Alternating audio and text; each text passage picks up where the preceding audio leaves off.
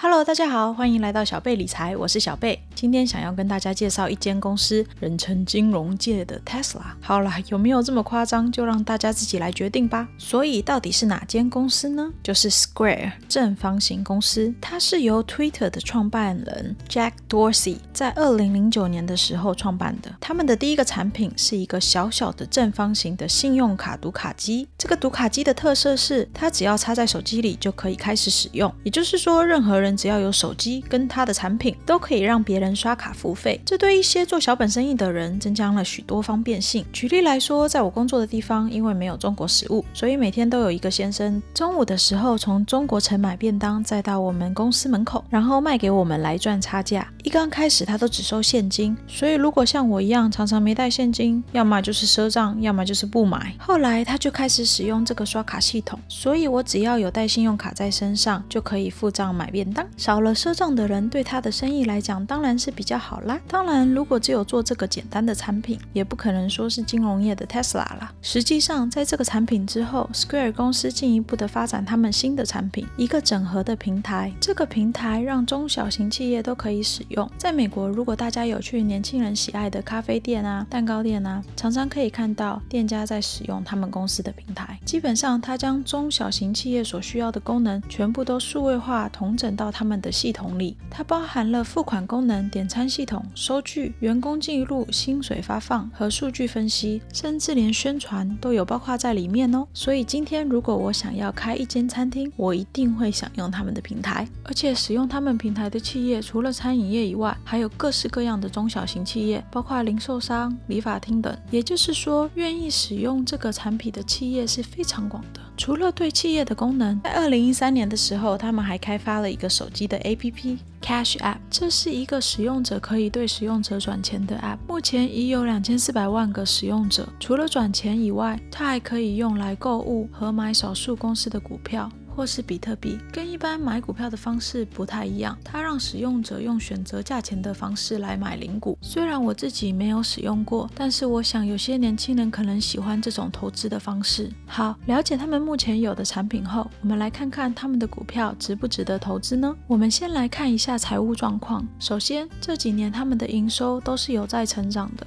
而且他们每年大约有四十 percent 的毛利润成长，并且就在二零一九年开始，他们有获利了。虽然今年预估又会赔钱。好，在这几年来，他们的营收主要还是在使用者刷卡交易的费用。基本上每一个在他们平台上刷卡的交易，他们都会收大约二点六 percent 的手续费。除了交易费以外，他们这几年其他营收的来源，包括他们的订阅费用、卖硬体的收入和比特币交易的相关获利。我们来看一下这些收入的来源和他们未来的成长空间。首先，以企业的市场来看，目前他们说，在美国有大约两千万个中小型企。而其中交易量可以达到六兆美元。所以他们觉得他们的市场机会有将近八百五十亿美元，其中包括交易费、软体订阅费用、借贷收益等等，再加上他们预估国际市场有一百六十亿美元的机会，总共加起来约有高达一千亿美元的收入机会。以他们目前的市场渗透率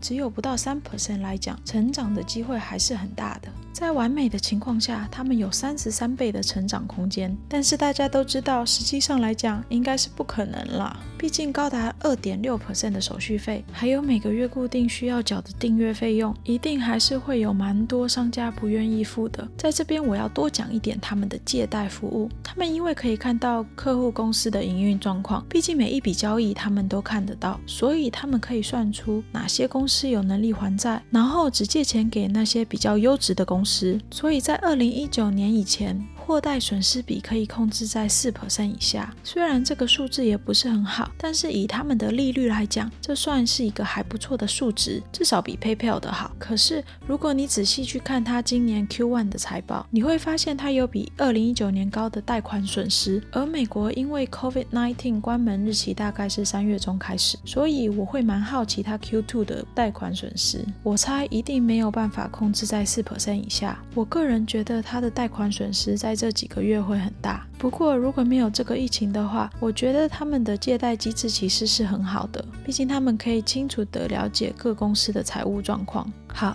在企业成长这方面就简单的讲到这里。现在我们再来看看使用 Cash App 的这一面。Cash App 主要的获利来源为使用者消费时的手续费、快速转账收的费用和买卖比特币赚的价差。那在这些方面，他们有没有成长空间呢？目前他们出估在美国有将将近九兆的钱。在转账消费和投资，而他们估计将有高达六百亿美元的收入机会。他们目前这方面的营收只有不到十一点五亿美元，所以还是有很大的成长空间。那到底有没有这么大呢？他们会不会高估了可能收入呢？我想在这里给大家看一些几个类似的大型竞争对手的财报，让大家可以对这个数字比较有感觉。以 Cash App 目前最雷同又最大的竞争对手，可能就是 PayPal。那 PayPal 去年也就是二零一九年的营收是一百七十七亿美元，这是 PayPal 所有部门的营收。再比一个比较不相干的，就是目前 Visa 和 Mastercard 两间公司的营收加起来大约是四四百亿美元。也就是说，Cash App 是有成长的空间的，但是在短期内，成长空间可能没有他们想的这么大。虽然在这几年，Cash App 的成长比 PayPal 的 Venmo 好，但是长期来看，它的竞争对手也是蛮多的，包括刚刚讲的 PayPal、Google Pay、Apple Pay。总而言之，虽然市场是有在那里。但是这个饼他们可以吃得多大，就要看他们的本事了。不过就像我说的，这几年 Cash App 都有很大的成长，以去年来讲就有将近六十 percent 的成长率。以这样的成长率持续下去，在二零二三年就可以有将近九千八百万的使用用户，而且他们口耳相传的能力实在是不可小觑。举例来讲，我之所以会下载它，就是因为有个人开了刹车坏掉的车子撞坏了我的车子，而我那天不知道怎么搞的。挺同情他们的，所以就没有叫警察了。他们也答应会赔钱给我，但是他们没有任何的银行账号，没有 Venmo，没有 PayPal，什么都没有，只有 Cash App。所以他说只能用 Cash App 赚钱，结果我就只好下载啦。后来他当然只赔我赔了五十块，就人间蒸发了。所以下次还是要记得叫警察哦。不过这也让我见识到这个 App 使用者的广泛，所以我个人认为它还是会继续正向成长的。那我们接下来继续看 Square 公司目前这一两年成长最快的其实是比特币的交易手续费或差价费。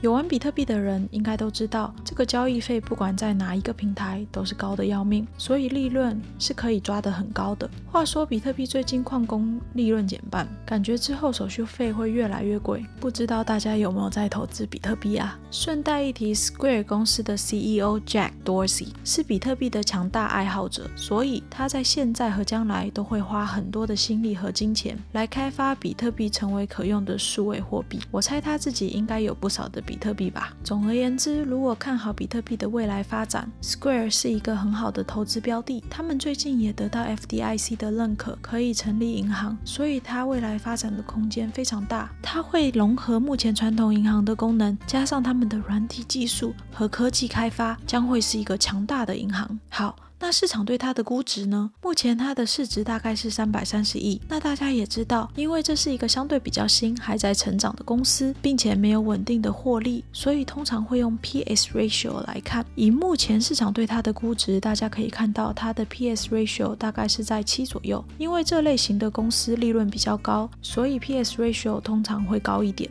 举例来说，PayPal 的 P/S ratio 目前大约是九左右，所以 Square 目前的市值相。较来讲还是不算贵的，但是也不便宜哦。我个人认为，我们刚刚讲的好处，市场都已经放在它的价钱里了。